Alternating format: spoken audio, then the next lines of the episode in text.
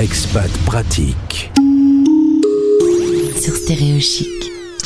Direction la Suisse pour accueillir notre invitée. Elle s'appelle Anne. Euh, Anne, sois la bienvenue sur l'antenne de Stéréochic, la radio des Français dans le monde. C'est ton premier passage radio, je crois.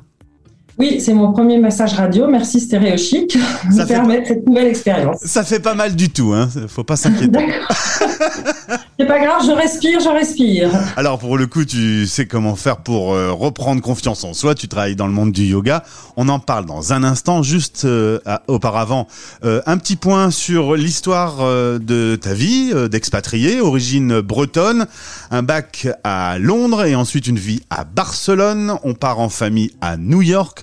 Ensuite, on va en Chine et aujourd'hui en Suisse. Sacrée aventure et on en parlait juste avant de prendre l'antenne. Euh, tout ça avec euh, des enfants qui ont 4, 6 et 8 ans. C'est une sacrée euh, organisation. Oui, c'est une organisation. C'est oui, c'est beaucoup d'organisation en effet, beaucoup d'émotions, beaucoup. C'est pas toujours simple. Ça paraît de l'extérieur effectivement assez euh, peut parler de l'amour, euh, on est aidé, etc. Mais euh, émotionnellement et familialement, c'est une aventure qui a aussi ses avantages, qui resserre aussi les liens familiaux. Voilà. Donc. Euh, Alors, on se parlait d'un truc qui n'a encore jamais été évoqué sur l'antenne de, de, la radio des expatriés, c'est justement le fait que quand on arrive dans un pays, bah, tout est à inventer, tout est à construire, euh, et il y a une très grosse aide des autres expats qui comprennent eux-mêmes qu'il faut vite aider les familles qui arrivent. Ça a été ton cas dans les différents expériences d'expatriation? Oui, partout. Partout, il existe des associations, euh, beaucoup de personnes d'ailleurs bénévoles qui s'engagent, hein, il faut les remercier au passage, qui s'engagent euh, dans des associations diverses et variées. Hein. Ça peut être des activités, ça peut être juste des cafés, ça peut être euh, voilà tout un tas de choses, et qui accueillent, qui font des cafés, qui accueillent les mamans, etc. ou les papas d'ailleurs, parce qu'il y a aussi des papas qui sont expatriés et ce sont les mamans qui travaillent de plus en plus. donc voilà, donc effectivement, il y a une vraie structure qui existe aujourd'hui pour accueillir voilà tout un chacun et chacun peut trouver finalement euh, euh, voilà les amis euh, qui, qui, lui correspondent si je puis dire ça parce que c'est vrai que voilà on connecte pas forcément avec tout le monde. Bien sûr. en préparant cette interview avec Paul, tu disais que les liens avec les enfants étaient plus forts quand on vivait une vie d'expatrié. Comment tu peux expliquer ça? Bah, c'est l'impression que j'ai eue et c'est ma maman qui me l'avait dit parce que j'ai, enfin, nous sommes cinq et donc elle suit mes autres frères et sœurs. Bah, parce que quand on arrive dans un pays, les enfants connaissent personne. Donc le pilier, euh, le repère, c'est la maison, c'est la maman souvent. Si papa voyage beaucoup et on est bien obligé d'essayer de comprendre ce qui se passe. Donc euh, quand les enfants euh, sont petits, c'est souvent les parents. Quand ils sont petits, pré-ados, ils se confient parfois plus volontiers à leurs amis. Ils ont un cercle d'amis qui n'ont pas quitté depuis des années. Et là, ils débarquent et ils connaissent personne. Donc, la, famille devient finalement un peu le cocon mhm. euh, dans lequel on se ressource quand c'est pas facile à l'école, quand on doit débarquer dans des groupes qui sont déjà créés. Voilà. Donc, forcément, on discute peut-être plus avec nos enfants, on cherche plus à savoir comment ils vont, ce qui se passe dans leur tête, etc. Ce qu'on veut s'assurer qu'ils euh, s'intègrent bien. On pourrait avoir l'impression qu'une expatriation à New York ou en Chine, c'est plus difficile qu'en Suisse. Euh, pourquoi la Suisse et est-ce que ça se passe bien? C'est drôle d'entendre ça. Oui, je suis dans le Tessin, j'ai l'impression que c'est plus difficile dans le Tessin que c'était à Shanghai et à New York. C'est vrai. C'est vrai, parce qu'il n'y a pas, euh, ici, il y a assez peu de Français, alors on peut aussi s'intégrer avec d'autres nationalités, mais il est vrai qu'on a tendance, finalement, à aller vers les gens qui parlent notre langue. Parce que socialiser, c'est pas évident, ça demande un effort. Quand c'est dans une langue qui n'est pas la nôtre, si on la maîtrise pas, c'est encore plus compliqué. Donc, euh, en Lugano, il n'y a pas forcément une structure francophone. Donc, en effet, il y a des petits groupes internationaux, mais j'ai, oui, oui, je, suis beaucoup plus amusée à Shanghai euh, et à New York, c'est vrai. Eh bien, on va maintenant parler travail, parce qu'il faut bien parler boulot, en partenariat avec Expat Pro. Notre partenaire nous a mis en relation, euh, Anne, et on va parler euh, yoga thérapie. Je vais être honnête, alors j'ai un peu changé l'ambiance musicale. Euh, je vais être honnête, c'est un domaine que je connais très mal. Comment tu pourrais présenter la yoga thérapie facilement à nos auditeurs? Alors, la yoga thérapie utilise les outils du yoga je fais une petite parenthèse, le, yoga est thérapeutique par essence, hein, d'accord?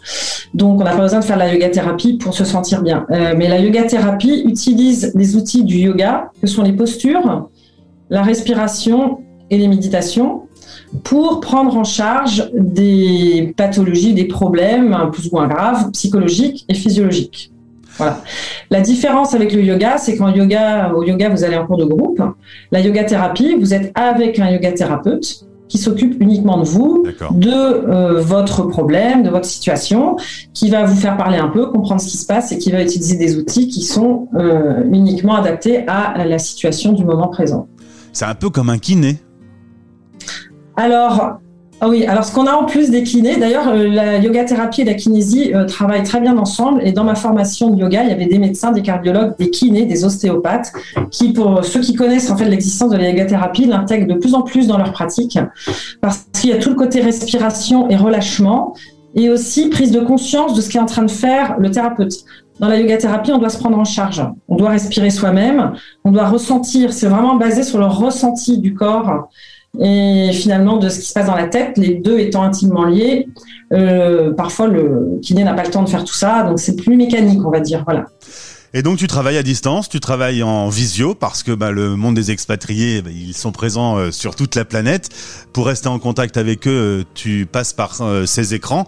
je, je, suis surpris, mais je pense que ça marche comme dans tous les autres métiers qui m'ont dit que ça fonctionnait, que la visio puisse aussi être efficace pour la yoga thérapie.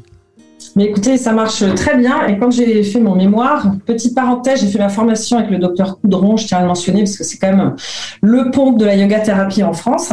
Et euh, j'ai demandé à faire mon mémoire euh, en ligne, avec des séances en ligne. Ça m'a été accordé. Et donc, j'ai pu tester pendant 10 séances, il y en a deux qui étaient en direct, que la yoga thérapie fonctionne très bien en ligne. Parce que c'est pas du yoga acrobatique, on adapte les postures d'ailleurs au niveau de la personne qu'on a devant soi. Hein, donc ça n'a rien à voir avec être bon en yoga.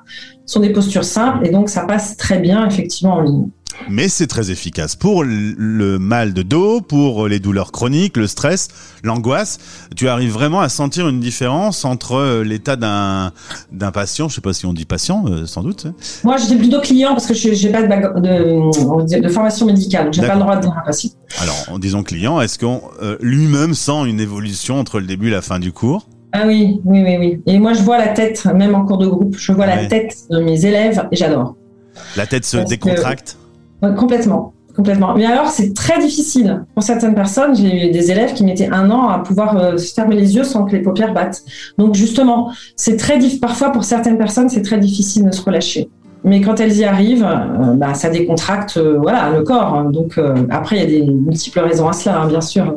Mais se relâcher, c'est pas aussi simple qu'on pourrait imaginer. J'imagine bien. Anne, au début de cette partie d'interview, j'ai mis de la musique. Euh, j'ai tapé yoga et j'ai trouvé une musique qui détend. Est-ce que la musique est utile dans, dans, cette, euh, dans ce travail que tu fais avec, euh, avec Alors, complètement. Chacun fait comme il veut. Moi, dans mes cours en ligne, je mets pas du tout de musique parce que j'ai peur que ça passe pas bien avec les micros des uns des autres. Mais euh, quand je fais des cours en direct, oui, si c'est possible, je mets de la musique. J'essaie de faire ça neutre parce que la musique, c'est très subjectif, n'est-ce pas, les goûts en musique. Et quand je fais du yoga, du yin yoga, la relaxation, je conseille à mes élèves, chez elles, de mettre une musique qui leur plaît, qui les aide à se détendre. Je pense que ça peut être un outil intéressant si la personne euh, euh, voilà, le, ressent et que ça lui fait du bien. C'est une aide au fait de, relâcher un peu et de se calmer un peu, peut-être Je pense que pour certaines personnes, ça peut énormément aider, oui. Est-ce que le yoga se développe dans le monde? Est-ce qu'il est de plus en plus utilisé? On a l'impression que oui, hein, qu'il y a une, grande mode du yoga euh, qui est apparue, d'ailleurs avec tout le côté commercial et marketing qu'on peut tous voir. Mmh moi, je reste dans le yoga assez simple, assez basique, euh, voilà. Mais je pense que c'est très bien, c'est une bonne nouvelle, parce qu'en général, quand les gens font du yoga, c'est qu'ils en retirent un bien-être, et que ce soit pour être musclé, en forme, respirer, euh, je pense qu'il en ressort toujours quelque chose de beau. Donc, je pense que c'est pas mal, oui, que ce soit une pratique euh, qui se développe. Moi, j'ai tendance à être un peu speed et je me dis, oh, bah, le yoga, c'est pas pour moi. Et en fait, je fais peut-être une erreur. C'est peut-être parce que je suis speed que ce serait vraiment bien pour moi. Bah, le yoga, exactement, ça aide à sortir de sa zone de confort. Et la zone de confort n'est pas forcément une zone confortable, en fait. Pour...